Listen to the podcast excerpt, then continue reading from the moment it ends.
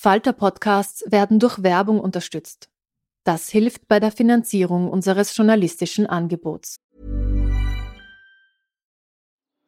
Die Erderhitzung ist kein Gefühl, aber mit vielen Gefühlen verbunden. Sorgen etwa oder Angst. Eine Veranstaltung gegen diese Ohnmacht ist Tipping Time, eine Klimakonferenz der Zivilgesellschaft. Von 9.5. bis 11.5. findet Tipping Time in Kooperation von Globe Art, Solektiv und Tangente St. Pölten statt und lädt ein zu Diskurs, Diskussionen und Workshops mit namhaften Vortragenden wie Nikolai Schulz und Friederike Otto. Weitere Informationen finden Sie auf www.tangentesanktpölten.at. Hey, I'm Ryan Reynolds. Recently, I asked Mint Mobile's legal team if big wireless companies are allowed to raise prices due to inflation. They said yes. And then when I asked if raising prices technically violates those onerous two-year contracts, they said, "What the f*** are you talking about? You insane Hollywood ass." So to recap, we're cutting the price of Mint Unlimited from $30 a month to just $15 a month. Give it a try at mintmobile.com slash switch. $45 up front for three months plus taxes and fees. Promo for new customers for limited time. Unlimited more than 40 gigabytes per month. Slows. Full terms at mintmobile.com.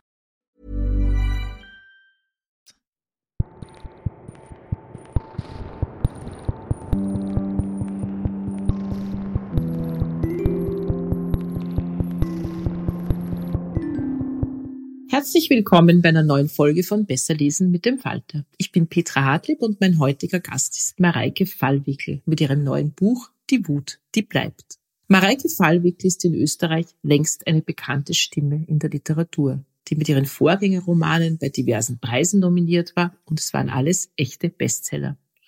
Heute reden wir über ein Thema, bei dem einige vielleicht schon ein wenig die Augen verdrehen.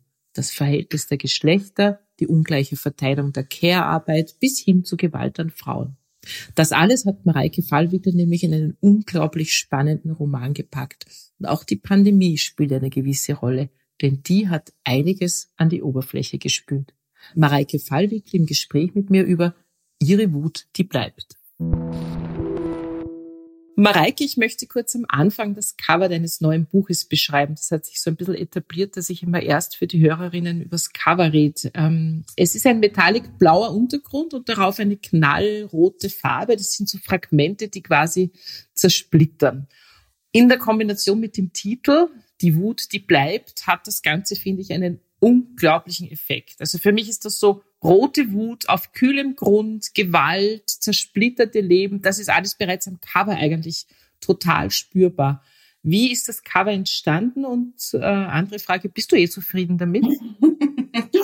Das Cover hat die ähm, Designerin Nurten Serien aus Berlin gemacht. Und ich bin mittlerweile sehr versöhnt damit. Am Anfang war es mir im ersten Moment ein bisschen zu plakativ bei Wut auf Rot und Schwarz zu gehen. Aber der Verlag hat natürlich recht und die Designerin auch. Ähm, es hat halt einfach so eine Schlagkraft und es knallt so richtig raus. Und ich finde diese Sonderfarben sehr schön. Wie du eben gesagt hast, dieses mattschimmernde Blau, das erdet das Ganze irgendwie ein bisschen. Also es holt auch so ein bisschen runter und es leuchtet einfach. Also ganz ehrlich, übersehen kann man es nicht. Genau, das glaube ich auch. Nee, für mich hat's, wie ich das ausgepackt habe, hab, hat es einen unglaublichen Effekt gehabt und jetzt habe ich das Buch ja gelesen und es passt einfach total. Selten passt ein Cover so gut zu einem Buch wie dieses Cover, finde ich. Und es ist eigentlich ein mutiges Cover, gerade so ja. auch für, für den Verlag und so. Ja, manche Bücher beginnen mit so einem ganz vorsichtigen Herantasten, so einem Einführen der Figuren, einem ganz langsamen Spannungsaufbau. Das machst du definitiv nicht. Du beginnst mit einer Szene, bei der dir beim Lesen schier die Luft wegbleibt. Und deswegen, glaube ich, kann man diese Szene auch verraten. Ich muss die auch verraten, wenn ich das Buch als Buchhändlerin jemandem verkaufe, ja. äh, weil sonst geht das gar nicht. Ich habe das Buch jetzt schon ein paar Mal erzählt und jedes Mal traue ich es mich kaum auszusprechen, aber man muss es tun. Vielleicht magst du uns ganz kurz erzählen, was am Anfang deines Buches denn eigentlich wirklich passiert. Aber es ist interessant? Wie, wie du sagst, man traut sich es kaum auszusprechen. Ich habe es mich auch kaum getraut zu schreiben. es ist wirklich, die Reaktion ist so, dass alle Leute die Hände vor den Mund ja. schlagen, wirklich alle, und sagen, oh mein Gott, und das ist ein cooles Buch. Ich merke schon auch an den, an den Reaktionen, wie krass dieses Tabu ist, das ich da gebrochen habe. Und ich muss auch gestehen, es war auch heftiges zu brechen. Also ich habe mir beim Schreiben oft gedacht, was tust du da? Das kannst du nicht machen. Bist du verrückt? Jetzt musst ähm, du leider erzählen, was du gemacht hast. Ich, ich habe eine Mutter von drei Kindern vom Balkon springen lassen. Völlig im Affekt. Aus der Situation vom Abendessen heraus. Und ganz wichtig dabei ist, es gibt keinerlei prekären Hintergrund. Es gibt keinerlei wo man sich das irgendwie als Ausrede so zurechtlegen kann, ja, wie das ganz oft halt ist in der Literatur. Es gab Gewalt oder Drogen- oder Alkoholmissbrauch oder irgendwelche Sachen in der Kindheit. Das gibt es alles nicht. Und es war mir so wichtig, dieses, dieses Narrativ irgendwie umzukehren, weil der, der Vater, der sich entzieht, den kennen wir zur Genüge. Also ich glaube, dir fallen sicher aus dem Stegreif fünf Bücher ein, wo sich der Vater auf dem Dachboden aufhängt oder in der Scheune erschießt. Mhm. Das ist nicht nur akzeptiert, wir verzeihen das auch, wir kennen das, aber die Mutter, die wirklich einfach sagt, so Schluss jetzt, ich kann nicht mehr, die gibt's eigentlich nicht und schon gar nicht ohne eben so eine, eine Erklärung im Hintergrund, ohne dass das irgendwie aufgerollt wird. Sie wollte ja eigentlich und dies und das und so. Und ich habe mir gedacht, wenn ich an diesem krassestmöglichen Punkt ansetze, also wenn ich da erst anfange zu erzählen, wo kann uns das hinführen? Was, was passiert dann? Ich glaube, das ist auch das, was einem so mitnimmt beim Lesen. Das ist sozusagen eine Frau aus unserem Bekanntenkreis, kann man sagen. Ja. Äh, Patchwork-Familie, sie liebt ihre Kinder, sie hat eigentlich einen guten Mann, sie hat Freunde, sie hat eine Ausbildung, äh, sie hat eine Arbeit, die Kinder sind gesund. Und trotzdem macht sie das. Und im Grunde ist es beim Lesen so, dass du natürlich völlig entsetzt bist, aber du bist auch total sauer auf sie, weil wie kann die das tun? Und du hast es vorher gesagt, also wenn ein Mann sich aufhängt, dann ist das meistens, ist es eine tragische Geschichte, aber man kommt, glaube ich, nicht auf die, dass man sagt, Wahnsinn, fuck, wie kann, wie kann der das machen? Wie kann der seine Kinder verlassen, ja? Eben. Und tatsächlich ist es einfach dieser hypothetische Satz, den man so oft hört oder vielleicht auch selber sagt den ich da einfach in die literarische Tat umgesetzt habe. Also ich habe ihn wortwörtlich fast täglich bekommen als Nachricht oder irgendwie in Gesprächen, als wir im, im tiefsten Lockdown gesessen sind vor einem Jahr. Und andere Mütter, also Freundinnen, Bekannte, die mir geschrieben haben, ich kann nicht mehr, ich will nicht mehr, ich springe einfach vom Balkon. Mhm. Und ich habe mir plötzlich so wirklich geistesblitzmäßig gedacht, so Moment, was ist, wenn eine das wirklich macht? Und das Schlimme daran ist, ich habe zu dem Zeitpunkt an was ganz anderem gearbeitet. Ich wollte was total Nettes schreiben. Ich wollte irgendwie einen schönen Liebesroman haben. Ich habe mir gedacht, so, jetzt habe ich zwei so krasse Bücher rausgehauen, jetzt machen wir irgendwie mal ein bisschen Erholung und so. Und ja, das liegt seitdem in der Schublade, weil ich habe sofort gespürt, das ist jetzt gerade viel wichtiger und aktueller und ähm, es brennt mir viel mehr unter den Nägeln. Und dann hat sich das so entwickelt. Hast du jetzt quasi eine Frage beantwortet, die natürlich unter den Nägeln brennt? Ähm, ich habe mir eigentlich geschworen, sicher keinen Pandemie-Roman zu lesen und selbstverständlich auch keinen zu schreiben. Und als ich dann dein Buch gelesen habe, dann war das so schlüssig und so stimmig, dass man diesen seltsamen Zustand, in dem wir uns seit eineinhalb Jahren oder zwei Jahren befinden, eben genauso aufzuschreiben. Und bei dir ist eben die Pandemie ja nicht im Vordergrund. Sie ist zwar ein Auslöser und total präsent, ist aber eben trotzdem nicht das Thema. Es ist nicht das Thema des Buches. Und meine Frage wäre gewesen, wie du auf die Idee gekommen bist, die du so ein bisschen erzählt hast. Ähm, aber vielleicht kannst du da nochmal näher drauf eingehen, wie du das festgezurrt hast dann. Also wir haben natürlich auch so intern darüber gesprochen, soll, muss die Pandemie vorkommen im Roman. Gerade auch, wie du sagst, ganz viele Leute so reagieren, ähm, man will damit nichts zu tun haben, äh, das nicht auch noch literarisch lesen müssen, was wir schon die ganze Zeit erleben. Wobei ich glaube, literarisch wird uns das sowieso bald einholen, weil wir das auch einfach aufarbeiten werden müssen. Und im folgenden Fall war es mir irgendwie wichtig, das so einzuflechten, wie du sagst, im Hintergrund, weil es einfach seit zwei Jahren die Lebensrealität ist und weil es so sehr diese, diese Lupe auf die ganze Situation gerichtet hat, weil es so sehr gezeigt hat, wo wir uns befinden in der Familienpolitik, wie es Müttern eigentlich in unserer Gesellschaft geht. Das heißt, ähm, der Roman funktioniert auch ohne Pandemie, aber die Pandemie hat das alles einfach sehr verschärft. Ja, dann lass uns ein bisschen in die Struktur des Romanes einsteigen. Wir lernen Helene ja eigentlich nur am Anfang kennen, nämlich als die Frau, die vom Balkon springt aus dem siebten Stock. Äh, also man muss sich das mal vorstellen, vor den Augen ihrer Kinder, also wirklich vom Abendbrottisch. Wenn du so sagst, kriege ich wieder Gänsehaut. Ja, man muss es, glaube ich, so sagen, weil es ist einfach das Essentielle in diesem Buch. Wir lernen sie aber quasi gespiegelt kennen. Ihre Geschichte wird erzählt, aber halt natürlich nicht von ihr selbst, sondern eigentlich durch zwei andere sehr wichtige Personen. Vielleicht erzählst du uns kurz, wer uns Helene näher bringt. Also Helene ist weg. Und zwar nicht nur so als, als Bezugsperson oder auf ganz emotionalen Ebene, sondern auch in ihrer Funktion als Mutter. Und ich fand es dann eigentlich sehr interessant, diese ganze Geschichte zu erzählen durch die Sicht äh, zweier Figuren, die selber keine Kinder haben. Die eine ist ihre Tochter, 15-jährige Lola, und die andere ihre beste Freundin, ähm, Sarah, die ist auch so Ende 30, hat sich über Tinder so einen zehn Jahre jüngeren Typen angelacht und wird dann irgendwie seit dem Lockdown nicht mehr so wirklich los. und hadert so ein bisschen mit diesem, will ich eigentlich eigene Kinder oder, oder glaube ich nur, sie wollen zu müssen, weil uns die Gesellschaft halt einredet, du bist keine vollständige Frau, wenn du keine Kinder kriegst. Und die kommt und kümmert sich und rutscht so langsam in Helenes Position. Und ich wollte das erzählen, wie doppelt krass das einfach auch sein muss, wenn du dir das vorstellst, du bist ein fremder Mensch und du kommst jetzt dahin und du bist umgeben von diesen Dreckwäschebergen, von dem Geschirr, von diesen Kindern, die an dir klammern. Das eine schwappt natürlich sofort irgendwie irgendwo hin, wie es halt so ist bei Kindern.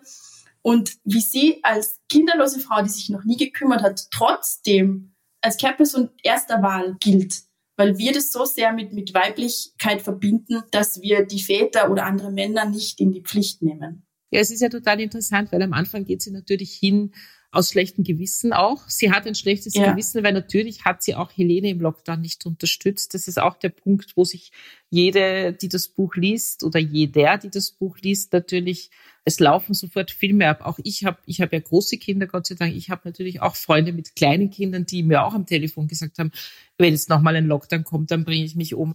Es ist aber so, dass sie dahin geht, weil sie einfach ein schlechtes Gewissen hat und weil sie natürlich auch kurzfristig helfen will. Aber sie bleibt dann da komplett kleben und liefert sich dieser Rolle aus. Und auch der übrig gebliebene Mann, über den wir nochmal gesondert sprechen müssen, Johannes, für den ist das eigentlich mehr oder weniger selbstverständlich, dass sie jetzt einfach da ist. Ja, man weiß das auch zum Beispiel aus, aus Familien in, in Osteuropa, wo oft Mütter das Land verlassen, um zum Beispiel in Italien oder Deutschland oder so zu arbeiten.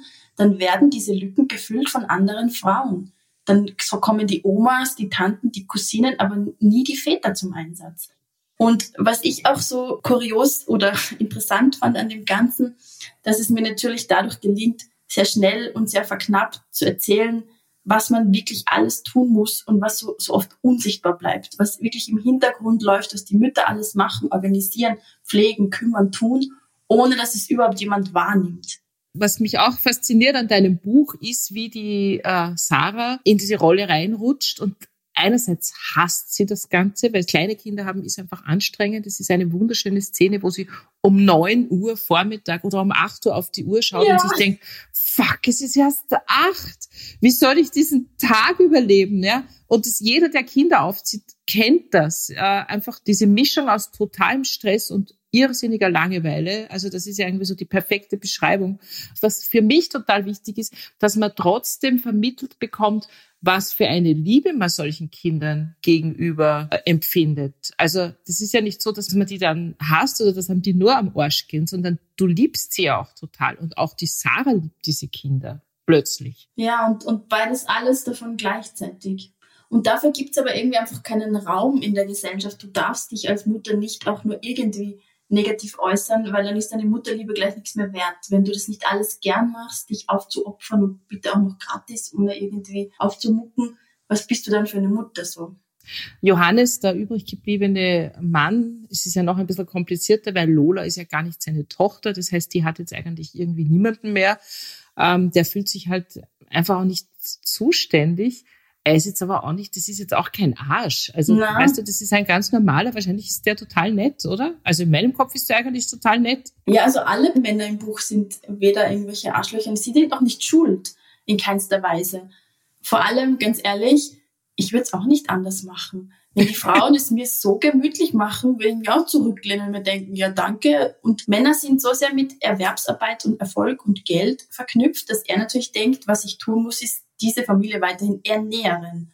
Während das Weibliche verknüpfen wir einfach so sehr mit der Fürsorge, mit dem Kümmern, dass er halt vielleicht auch einfach eingeprägt bekommen hat, er ist gar nicht zuständig und er kann es auch gar nicht so gut. Es kommt ihm ja wirklich vor, dass Sarah als kinderlose Frau besser geeignet ist, auf diese Kinder zu schauen als er. Und das ganze System greift so ineinander. Sie freut sich ja schon auch innerlich ein bisschen gebraucht zu werden, weil wir das halt auch so eingeimpft bekommen als Frauen. Ja, diese, diese Bedürftigkeit der anderen, die nur wir irgendwie befriedigen können. Ja, nur, nur wir Frauen und nur sie kann jetzt diese Lücke erfüllen. Und das ist quasi was Besonderes. Die, sie wird gebraucht, sie wird benötigt in einer ganz anderen Art und Weise als bisher jemals.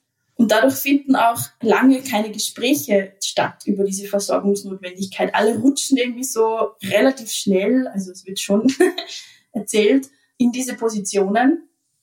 Und dann sitzen sie da und man denkt sich so, und jetzt?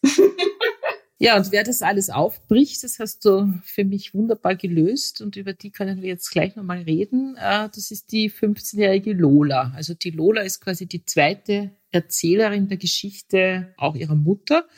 Lola nennt das Ereignis ganz am Anfang The End, also es heißt dann immer nur The End, also quasi das Ende des Lebens, das sie bisher kannte, relativ sorgenfrei, mit ein bisschen nervigen kleinen Brüdern, äh, aber eigentlich alles easy. Und die End wirft sie natürlich völlig aus der Bahn. Ich meine, ihre Mutter stirbt, ja, hat sich vor ihren Augen umgebracht. Das musst du ja mal, also als 14-Jährige. Das Ganze ist auch ein, ein Anfang für Lola, oder? Also es beginnt was Neues für sie. Ja, also Lola steht für diese Generation ganz junger, wütender Frauen die mir oft begegnet sind, als ich mit den anderen zwei Romanen in Schulen unterwegs war und die mich ehrlich gesagt sehr überrascht haben, sehr positiv überrascht, weil die oft unglaublich informiert waren und vernetzt und eigentlich auf dem Wissensstand, auf dem ich bin in Sachen Feminismus, weil ich halt einfach 20 Jahre zu früh geboren bin. Ja, bei mir war quasi das Highlight in technischen Errungenschaften ein Faxgerät und alles, was nicht im Brockhaus war, gab es irgendwie nicht nachzuschauen. Das heißt, was ich mir halt später wirklich so mühsam gegen meine, meine patriarchale Schulsystemprägung angelesen und angelernt habe und mich so da, dagegen gestemmt habe und irgendwie rausfinden musste, was ist überhaupt ein Male Gaze und all diese Dinge, das wissen die.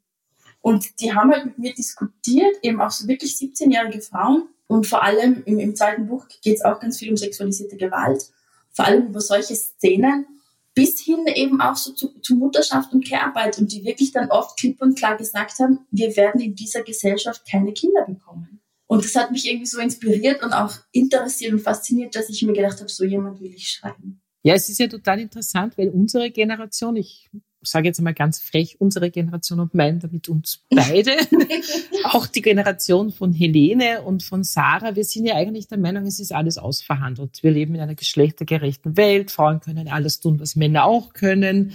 Und die Lola merkt aber so nach und nach, dass das nicht so ist. Also ich glaube, das ist für mich so das Eindrucksvolle an diesem Buch. Die 14-Jährige, die uns, Anführungszeichen, alten Feministinnen, die Welt erklären und mich wirklich manchmal total beschämt hat.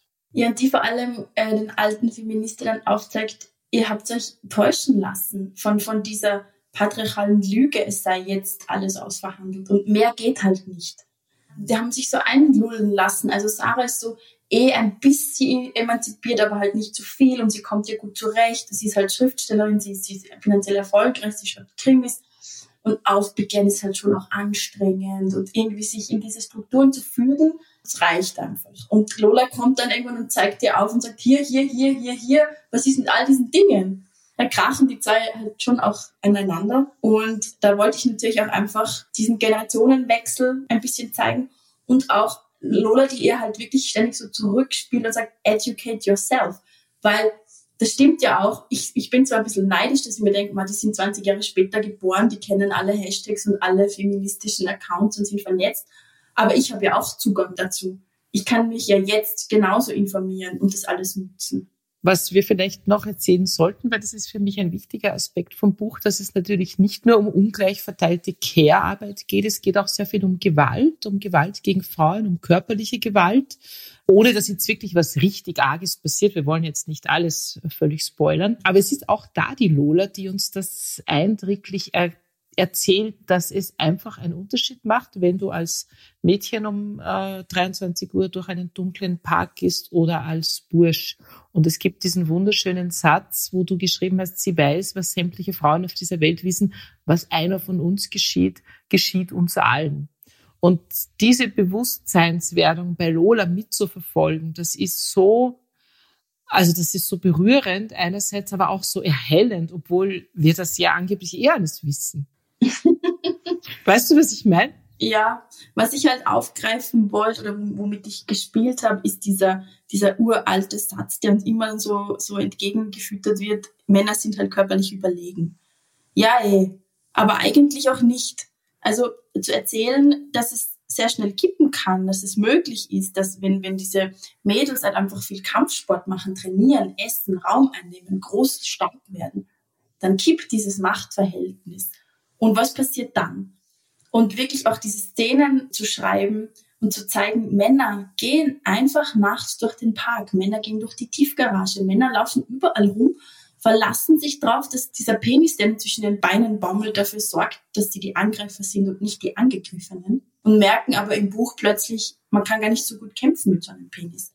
Und das irgendwie aufzugreifen, umzudrehen und zu spiegeln und diese, diese Gewalt, die für Frauen ganz normal ist und vor allem auch diese Gefahr, die für uns immer ausgeht, in jedem öffentlichen Raum umzudrehen, das fand ich halt spannend. Also darauf beruht so Lolas Part und Lolas Konflikt. Und vor allem auch zu zeigen, Franziska Schutzbach beschreibt es so gut in ihrem Buch äh, Die Erschöpfung der Frauen, wie viel Energie uns ständig verloren geht, weil wir im öffentlichen Raum nicht sicher sind, so wie Männer. Weißt du, das muss auch gar nicht so sein, gut, dass wir mit dem Handy in der Hand oder mit dem Schlüssel zwischen den Fingern, dem Pfefferspray und so irgendwo rumgehen. Das fängt ja auch schon an, wenn, wenn du ganz normal mit dem Zug fährst und du weißt genau, du sitzt dann irgendwie in einem Abteil und es setzt dich ein Typ rein und er fängt irgendwie an mit dir zu reden und er lässt dich nicht in Ruhe und alle diese Dinge und du weißt nicht, wie unhöflich kann ich sein, was passiert, wenn ich aussteige? Was ist, wenn der mir nachgeht? Weißt, das zieht uns permanent Energie ab, die Männer einfach zur Verfügung haben. Genau, und das ist sozusagen diese Bewusstseinswerdung, wenn du dieses Buch liest, wo ich mir dann immer denke, bitte, wie erreichen wir, dass ganz viele Männer dieses Buch lesen? Und zwar Männer, die sozusagen bewusst durchs Leben gehen, so wie jetzt mein Mann oder wahrscheinlich auch dein Mann oder unser super Tontechniker. Äh, wie erreichen wir, dass Männer dieses Buch lesen, weil es so spürbar wird? Wie unterschiedlich das immer noch ist. Dass du, wenn du zum Beispiel Kinder hast, dass wenn du einen Sohn hast, dann ist deine größte Angst, dass der im Park halt von irgendwelchen depperten Typen angemacht wird und dann wird ihm vielleicht das Handy abgenommen. Ja? Er soll es bitte hergeben, damit die nicht zustechen. Sowas kann natürlich passieren. Aber wenn du eine Tochter hast, dann musst du immer davon ausgehen, dass die irgendwann einmal vielleicht vergewaltigt wird. Ja. Und das ist ein Unterschied, äh, ob dir das Handy abgenommen wird oder ob du vergewaltigt wirst. Und das ist sozusagen durch das, dass du diese Bewusstseinwerdung durch den Kopf einer 15-Jährigen geistern lässt, macht das Ganze so wahnsinnig spürbar für mich. Also das ist für mich diese große Leistung von, von Lola. Ja, stell dir vor, mir hat ein junger Buchhändler geschrieben, dass er das Buch gelesen hat und dass er mir so dankbar ist. Er versteht jetzt die Frauen in seinem Leben viel besser und vor allem ihre Wut. Und er wird dafür sorgen und sich darum bemühen, dass ganz viele Männer dieses Buch lesen. Und ich hatte so Gänsehaut. ganz ehrlich, solche Nachrichten bedeuten einem halt dann unglaublich viel, weil erstens, wozu hat man das alles gemacht und investiert und all diese Zeit und diese ganze Kraft und so. Und zweitens dann zu sehen, es bewirkt tatsächlich was. Es gibt wirklich dann junge Männer, die es lesen und sich denken, oh, aha, interessant, so habe ich das noch gar nicht betrachtet da war richtig so, mein, mein, mein, mein schwarzes Herz ist ein kurzzeitig heller geworden. Nee, aber das ist, das ist total interessant, weil ich hatte bis jetzt nicht oft bei Büchern dieses Bedürfnis. Also ich habe immer das Bedürfnis, dass Männer sich mit allen Themen beschäftigen, so wie wir Frauen uns auch mit allen Themen beschäftigen. Das ist klar. Das ist mein Beruf, das ist unser Bewusstsein. Ich verstehe überhaupt nicht, warum Familienromane von Frauen gelesen werden sollen. Das wäre ein anderer Podcast jetzt. Aber das ist bei diesem Buch wirklich vor mir drum, ich brauche die Telefonnummer dieses Buchhändlers, glaube ich. Äh, das war einer der ersten Impulse, die ich mir gedacht habe, wie schaffe ich das, dass ganz viele Männer dieses Buch lesen? Das ist wirklich auch für mich ein Ziel, weil ich glaube, dass du geschafft hast, eben die Dinge so runterzubrechen und so runterzubrechen meine ich jetzt nicht negativ, aber so, so zu erzählen, dass man es spürt, dass man, wenn man nicht völlig verbohrt ist und ein völlig blöder Macho ist, dass man einfach fühlt, äh, ja genau, so kann das eigentlich nicht, nicht sein. Und vor allem habe ich versucht, oder es war mein Anliegen, Dinge zu erzählen, die so unsichtbar sind. Also gerade eben auch dieser, dieser Monsteranteil an der Fürsorgearbeit, aber eben auch diese Gefahr im, im öffentlichen Raum, diese Wut, diese Körperbeschämung, die ja auch so eine große Rolle spielt, diese Wahrnehmung der weiblichen Körper. Also all diese Dinge, die für uns permanent mitlaufen, uns irgendwie so beschweren, uns wirklich so an den Kniekehlen hängen und die Männer einfach nicht haben. Genau. Also was ich eben auch schön finde, es ist kein Männerhassbuch. Nein. überhaupt nicht. Naja, das ist ja, ist ja dann auch oft so, dass man ja. sich denkt, ja, okay, du hast ein Buch jetzt für Frauen geschrieben und Empowerment und so weiter. Das ist wirklich ein Buch, was, glaube ich, Männer wahnsinnig gewinnbringend lesen können, die einfach die Welt ein bisschen besser verstehen wollen und dem was entgegenwirken wollen.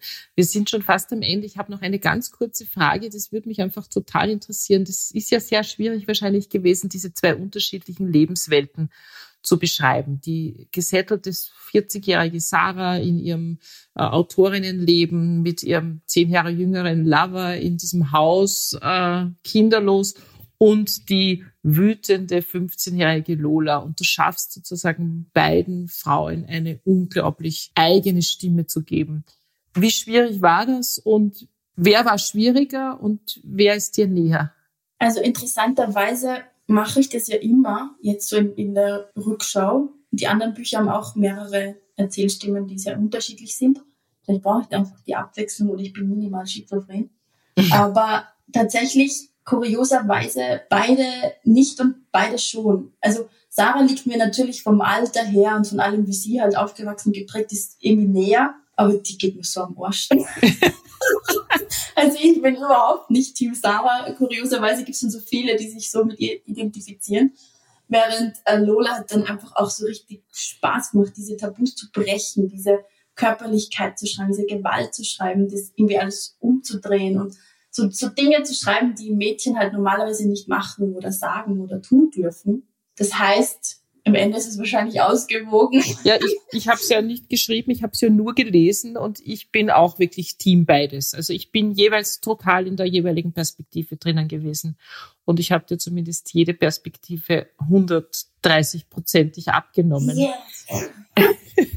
Ja, dann bedanke ich mich sehr für das Gespräch. Die Wut, die bleibt, ist eine große Empfehlung. Ich glaube, ich konnte es jetzt kaum verheimlichen in diesem Podcast, dass es wirklich eins meiner Lese-Highlights in diesem Jahr ist. Mit Schlagkraft, nicht nur auf dem Cover. Genau. Mareike, ich danke dir sehr für das Gespräch und wünsche dem Buch sehr viele Leser und Leserinnen. Ich sage Dankeschön. Bevor Mareike Fallwickel uns eine kurze Stelle aus ihrem neuen Buch Die Wut, die bleibt, erschienen im Rowold Verlag, vorliest, noch ein paar Tipps der Falter-Redaktion. Ja, schönen guten Tag. Mein Name ist Klaus Nüchtern und ich bin der Literaturkritiker des Falter und als solcher mitverantwortlich für die Buchbeilage, die vor kurzem erschienen ist, gemeinsam mit meiner Kollegin Gelinde Pölsler, die den Sachbuchteil betreut. Und aus dieser Buchbeilage möchte ich Ihnen jetzt auch zwei Bücher vorstellen und Ihnen empfehlen.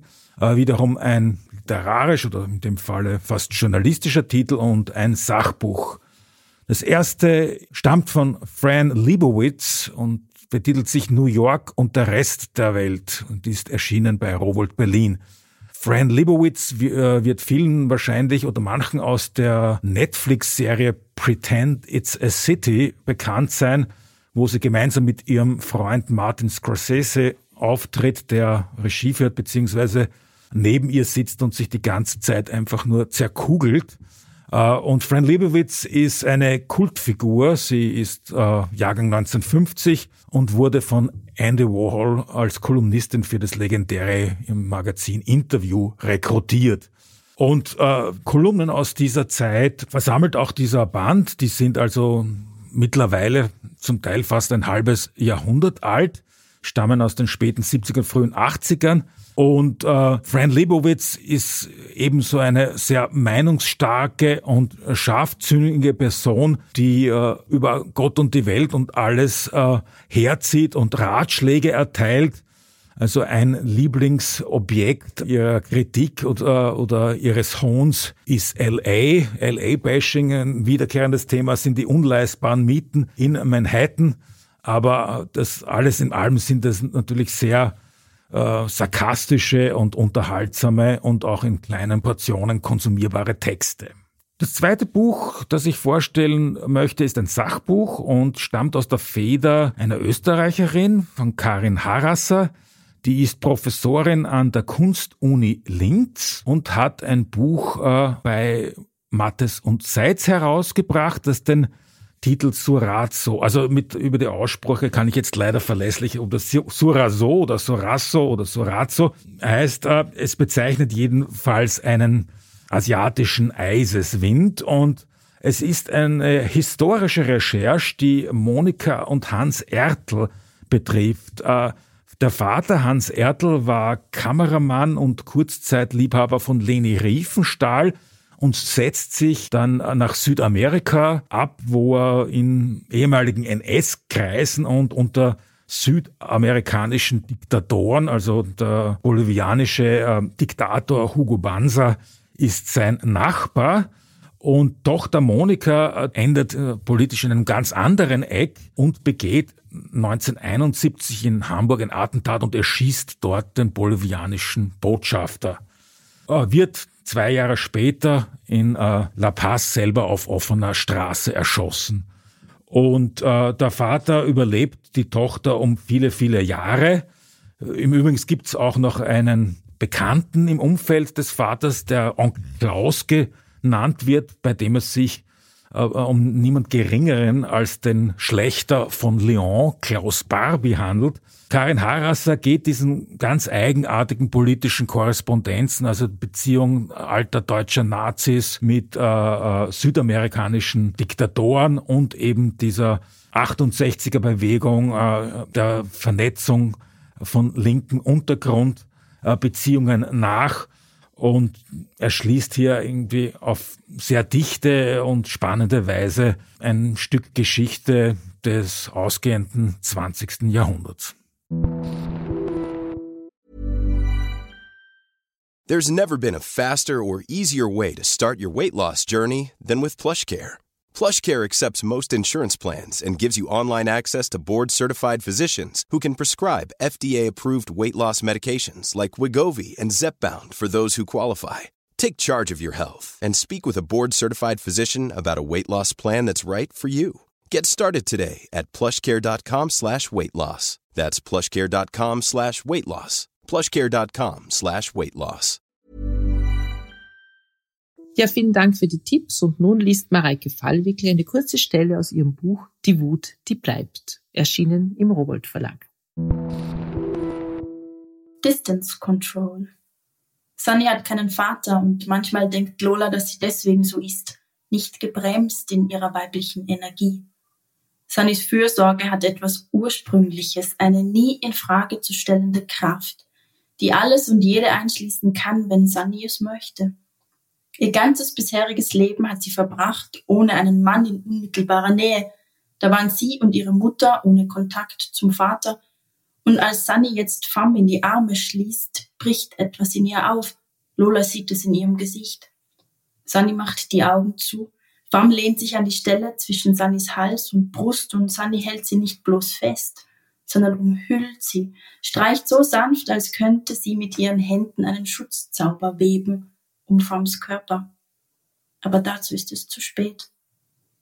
Lola wendet sich ab, wischt die Tränen weg, die aus ihren Augen springen. Ihr ist heiß. Unter ihrer Haut vibriert ein Gewusel wie von tausend schwarzen Käfern, die darauf warten, freigelassen zu werden. Sie muss aufpassen, nicht zu schreien. Der Schrei liegt schon in ihrer Kehle, wickelt sich um ihre Stimmbänder und enthält so viel Mitleid, so viel Wut, dass Lola sicher ist, sie wird ersticken daran. Sie räuspert sich, dreht sich wieder zurück, schaut Alva an. Alva, die immer weiß, was zu tun und zu sagen ist und die so still dasteht, während die Sonne untergeht, während die Schatten aufziehen, die diesen Blick hat, der Lola quer durch den Brustkorb schneidet. Es ist ein Blick, der ein Band knüpft, ein unzerstörbares. Ein Blick, den eine nicht zurücknehmen kann. Alva hat alle Antworten. Alva kennt die Geschichte, aber Alva sagt nichts. Weil nicht der Moment ist, zu fragen und zu erzählen, das werden sie später tun. Lola klemmt sich an Alvas Blick fest und geht einen Schritt nach vorn, fügt sich in die Umarmung von Sunny und Fam. Sie macht ihren Körper weich und die Grenzen auf. Sie lässt zu, dass die Liebe durch kann und die Fürsorge. Sie berührt Fam mit all dem Trost, zu dem sie fähig ist, im Wunsch, er möge sie heilen. Hinter sich und neben sich spürt sie Alva, die zu ihnen tritt, spürt Alvas Arm um ihre Hüfte. Sie bauen einen Ball um Fam um sie alle. Sie sind warm und zart und erfüllt von stummem Verständnis. Sie sind nicht vier, sie sind eins. Sie halten Form, die atmet, einfach nur atmet. Und dann weint Lula. Sie weint, weil fingerbreite Abdrücke an Fams Hals sind, weil ihre Paillettenjacke zerrissen ist. Wie viel Kraft braucht einer denn, um eine Jacke zu zerreißen? Weil Fam blutet. Dort, eben genau dort, weil Lola die Gewalt, die geschehen ist, nicht nur sieht, sondern auch spürt. Ihre Tränen fallen in diese Festung aus Körpern. Und es spielt keine Rolle, dass sie 15 sind, 17, 18. Lola fühlt sich alt, unendlich alt. Diese Verbindung reicht Jahrtausende in die Vergangenheit und genauso weit in die Zukunft.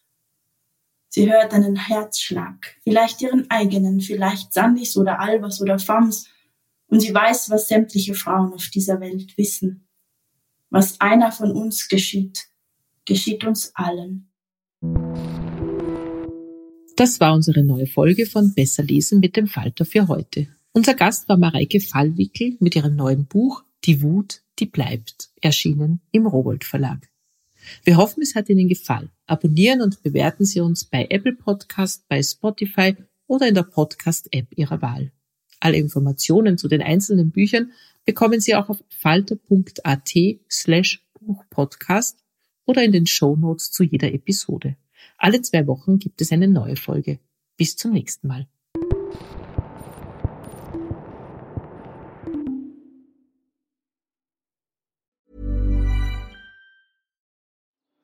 Die Erderhitzung ist kein Gefühl, aber mit vielen Gefühlen verbunden.